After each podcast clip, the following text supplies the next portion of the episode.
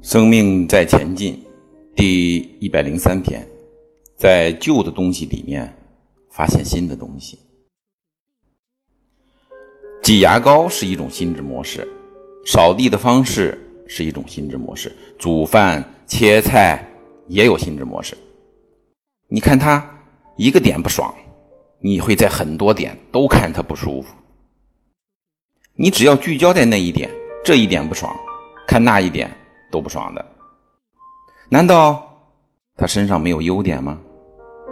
有啊，可是为什么每次看到的都是缺点？